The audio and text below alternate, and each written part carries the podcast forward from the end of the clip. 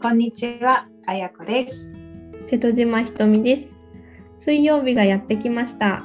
心と体のラジオセラピーの時間です。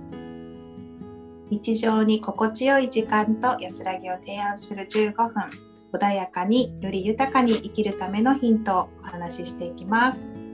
はい。では今日は節分というテーマでお話ししていきたいと思います。どうですかはいよろしくお願いします。えっ、と節分ですよね。今日は2月の2日で、えっ、と9回目の回ですよね。で、はい。明日が節分ですね。そうですね。そして2月の4日に立春ということで東洋の1年の切り替わりみたいな時期ですよね。そうですね。またなんか新しい年を迎えるみたいな意味で立春を迎えるといいと思いますね。うんうん。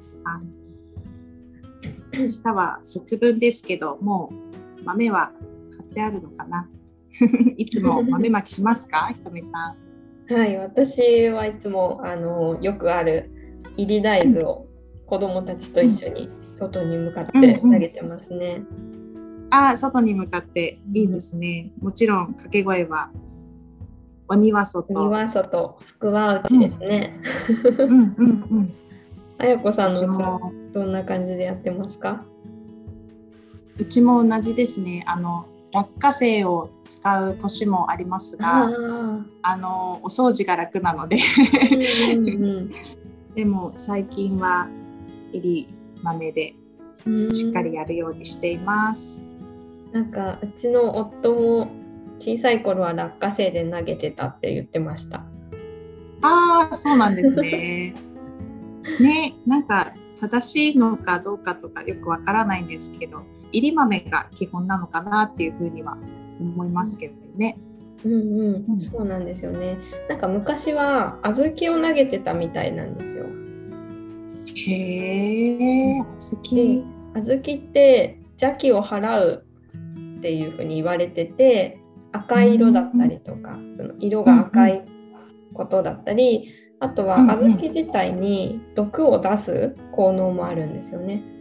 なるほど。そそれで。解毒作用があるっていうので小豆をまいていたけど、うんまあ大豆のが手頃だしみたいな感じなんですかねその辺はちょっと私も定かではないんですけどいつからか大豆になったみたいな感じえ、初めて聞きました。小豆だった。そうなんかも、ね、なんか毒出しとそういうのがつながってるんですね。そうそうでうんなんか豆豆をまく理由が豆って、うん、と悪魔の魔に滅するっていうふうに書いて、で、えー豆をまくうん風習ができたみたいな話も聞いたことがありますね。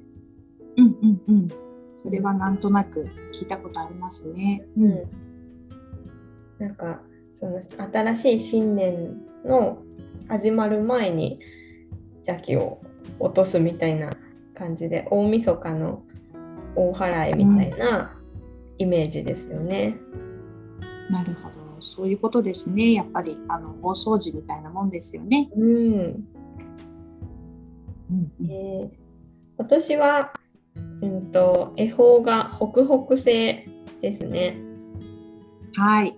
もう恵方巻きも全国でなんか一大行事のようになって ね、どこの地方の人たちも今食べてる感じですよね。そうですね。うん、なんか私が小さい時なんかはあんまり広まってなくてうん。で高校生の時に私セブンイレブンでアルバイトしてたんですよ。うん。はいでその時に あんまり広まってなかったけど恵方巻きの予約とかはやってて、えーうんでなんか確かノルマみたいなのがあった気がして それで高校生の時に家族母親に買ってもらってた記憶があるんですよね。あーなんか聞いたことありますね。あのクリスマスケーキのノルそマと。うそうそう。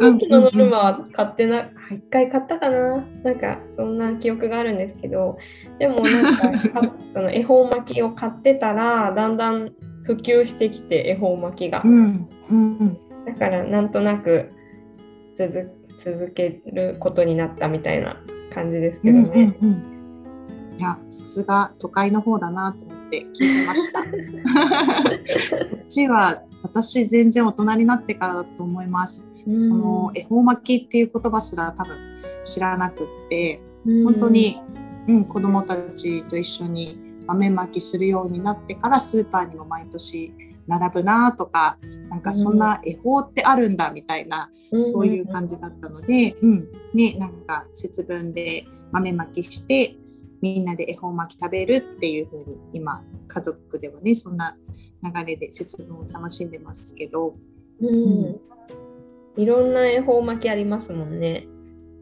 うんうんうん、中身がいっぱいあってなんかすごく太いですよね。そうですね。うん、あ本当に。れをかぶりつくってうんなかなか子供のちっちゃい口では難しかったりして。量も多いですもんね。うんうんうん。そうですよ。切っちゃいけないし、でうんうん全部喋っちゃいけないんですよね、食べきるまで。うんうん。でもうちはあまりこだわらず楽しくやってます。美味しいねって言いながら。そうですね。うちもまだ子供が小さいのでね、なんとなく雰囲気だけみたいな感じですかね。うん。そうですね。次は明日節分で明後日立春を迎えますけど、うん、ね、あのひとみさんも地中水明がそうですか？東洋のうん、そうですね。か？うんうん中水明のその年のなんていうか、まあ、恵方え干支なんですけどね結局は。うんうなんので水の絵虎が本格的にスタートみたいな年に、あ年じゃない月になるっていう感じですよね。2月4日から水の絵虎がスタートするっていうことで。うんうんで水の絵虎って両方とも陰陽で言うと陽なんですよね。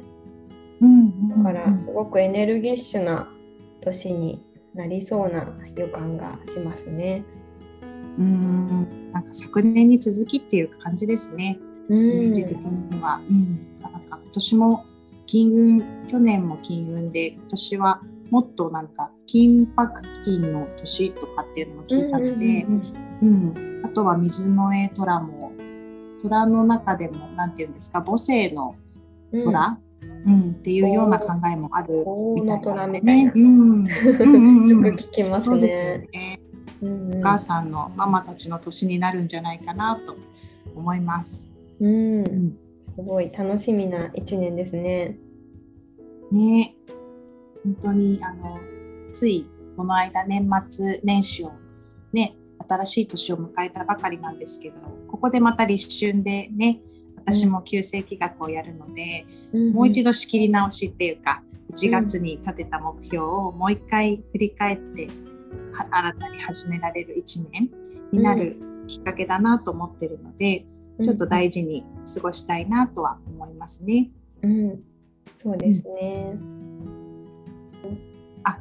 そうね。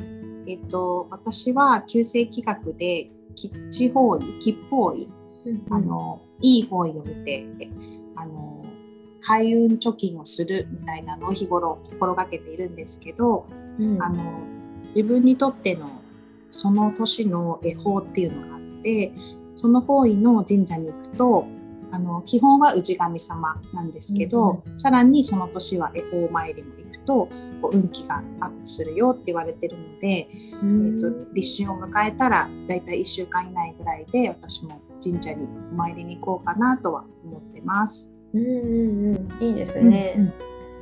うんうんこうたいいタイミングですよね、神社への参拝の。うん、そうですね。今年からあの旧世紀学で吉報位を見るっていうサービスも始めたので、ね、もしなんか、うん、自分にとってのいい方位っていうのがみんなそれぞれあるので、うんううんん、そんなのも少しずつ提供できたらいいなとは思っています。うんうん、いいですね。なんか方位、はい。自分にいいものが分かるとやっぱり、そのリセット自分がなんかちょっといまいちだなって思った時にリセットするのに、いいものっていうかになりますよね。リセットするための。うんそうですね。なんかあの強方位って言って言っちゃダメだっていう方位もあるんですけど、うん。あの私が伝えたいのはあの言っていい方位をとにかくどんどん使ってそこで開運貯金していく貯めていくっていう方法になるのでそうすると例えば強方位って言われる悪い方に行ったとしてもこう作用がそんなに大きく出ない。うんっていうやっぱりその日頃コツコツと貯めるみたいなそういう、うん、あの基地開運方法でうんうん。教えているので、うんうん、なんかそんなにこうなんだろう。うん意気込んでやる感じでもなく毎日できるよっていうところではありますね。うん。なるほど。やっぱりなんかはい、気分が上がる方を選べた方がいいですよね。なんかそうですこね。れこれダメなんだって思うと、うんうんちょっとビクビクしちゃいますしね。うん、そうですね。なんか動けなくなっちゃったり、でうんネガティブのエネルギー大きいので、うん、少しでもこうポジティブに前向きにっていうきっかけになればいいなと思ってやってます。うんうん、なるほど。